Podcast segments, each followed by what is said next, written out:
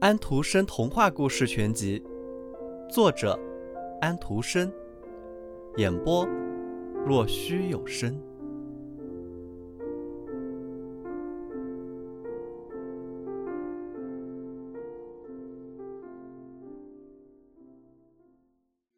他终于到十五岁了。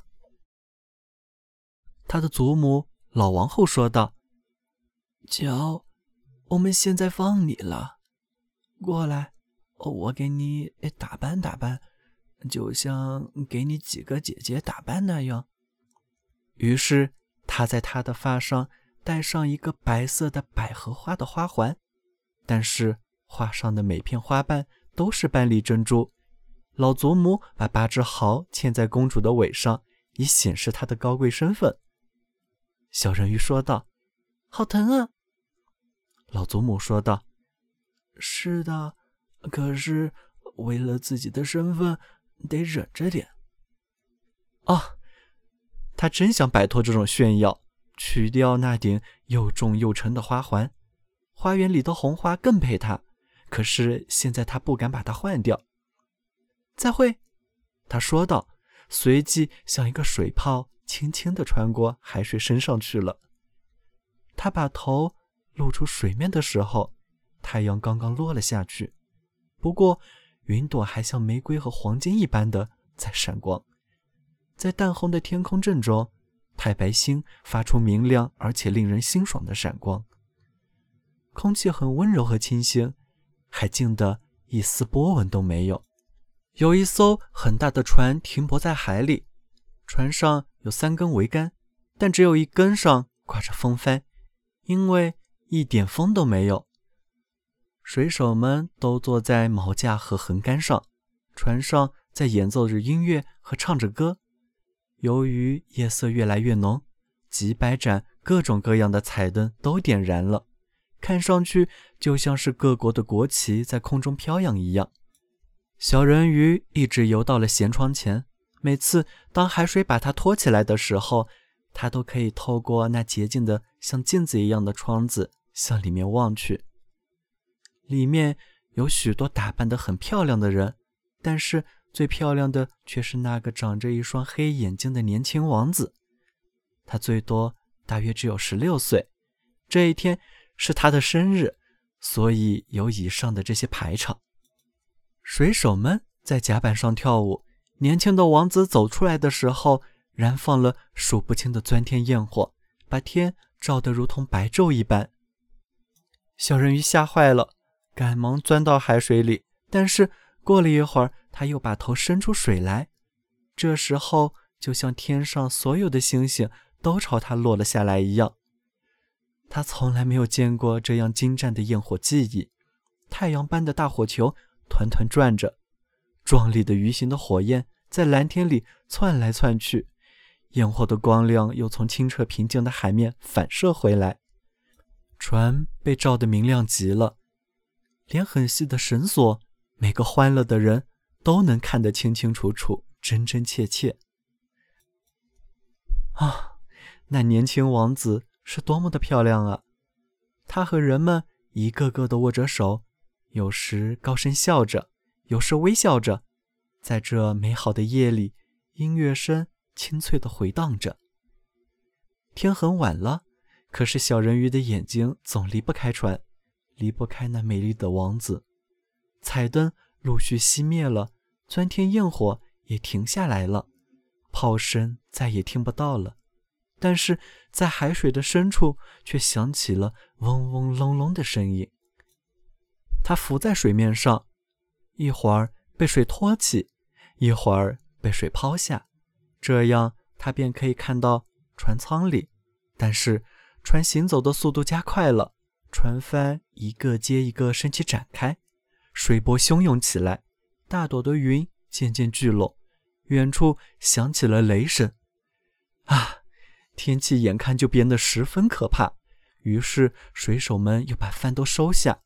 大船在波涛汹涌的海里飞速摇着晃着驶去，海浪来了，就像一座座黑色的大山压向桅杆，船像只天鹅似的，先落到浪底，又从浪底升到像塔一样的浪峰。小人鱼觉得这样的航行真有趣，但水手们都不这样以为。船吱吱嘎嘎地响着，船上的东西碰撞着，厚实的船板在强烈的撞击中破裂了。海水猛烈地袭击着船身，桅杆就像一根小芦竿似的被海涛从中击为两截。船向一边倾斜，海水涌进了船身。这下子，小人鱼看出他们遭到了危险，他自己也要很小心，谨防着海水里漂浮着的破碎的杂物和船体破片。突然，四周一下子变成漆黑一片，他一点东西也看不见了。不过，在闪电亮起来的时候，他又可以清楚地看到船上，他辨得清船上所有的人。每个人都尽量想把握住自己。他特别注意找寻那位年轻王子。在船碎裂向海底下沉的时候，他看见他了。起初一霎间，他很高兴，因为现在他又落到他这里来了。可是他又记起来，人是不能在海里生活的，而他除非死掉，否则是不能去到他父亲的王宫里去的。死，他不能死。于是他从游船上冲下的杂物和船骸中游过去，完全忘掉这些东西会把他击碎。他深深地潜到水里，又高高的浮上波涛的巅峰。这样，他终于游到了年轻王子的身旁。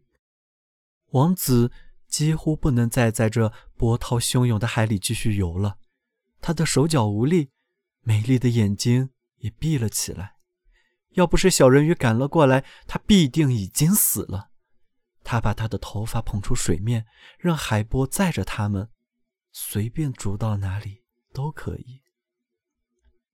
当清晨到来的时候，风暴停了，船连一点影子也没有了。太阳升了起来，红红的，在海水上闪闪发光。王子的脸似乎在这红色中也显出了生机。但是他的眼还是闭着的。小人鱼亲吻着他的眼，美丽的脸庞，把他的头发朝后掠去。他觉得他很像他那小小花园里的那尊大理石雕像。他又亲吻了他，希望他能醒过来。现在他看到前面的陆地了，高耸着的山，蓝蓝的，山顶上白雪皑皑，闪闪发光。就像一只只天鹅卧在那里，海岸边上是美丽的树林，树林前面有一座教堂，或许是一座修道院，他弄不清楚，不过是一座建筑物是无疑的了。园子里生长着柠檬和橘子树，在门前则有高高的棕榈，还在这里冲出了一个小湾，湾里的水平静如镜，可是很深。海湾一直伸到山岩之下，眼底铺着白色精细的沙。他带着美丽的王子游到了这里，把它放在沙上，特别留神地将他的头高高搁在温暖的阳光中。白色的大建筑里响起了钟声，许多年轻姑娘穿过花园走了过来。于是小人鱼游到远一点的地方，藏在几块从海水里伸出的石块后面。把海水泡沫抹在自己的头发和胸前，所以没有人看见他那小小的脸。然后他注意着是谁来到那可怜王子跟前。没有过多久，就有一个小姑娘来到了那边。她好像很害怕似的。不过只过了一小会儿，后来她找来了好些人。人鱼看见王子活了过来，见他朝周围所有的人都微笑着，但是。没有朝他这边笑，你们知道，他不知道是他救了他，他觉得很伤心。他被领进那座大建筑物的时候，他悲伤的游入海中，回到他父亲的王宫里去了。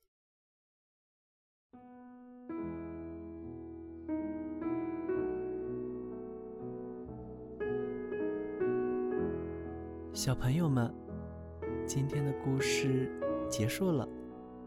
请闭上你们的眼睛吧，晚安。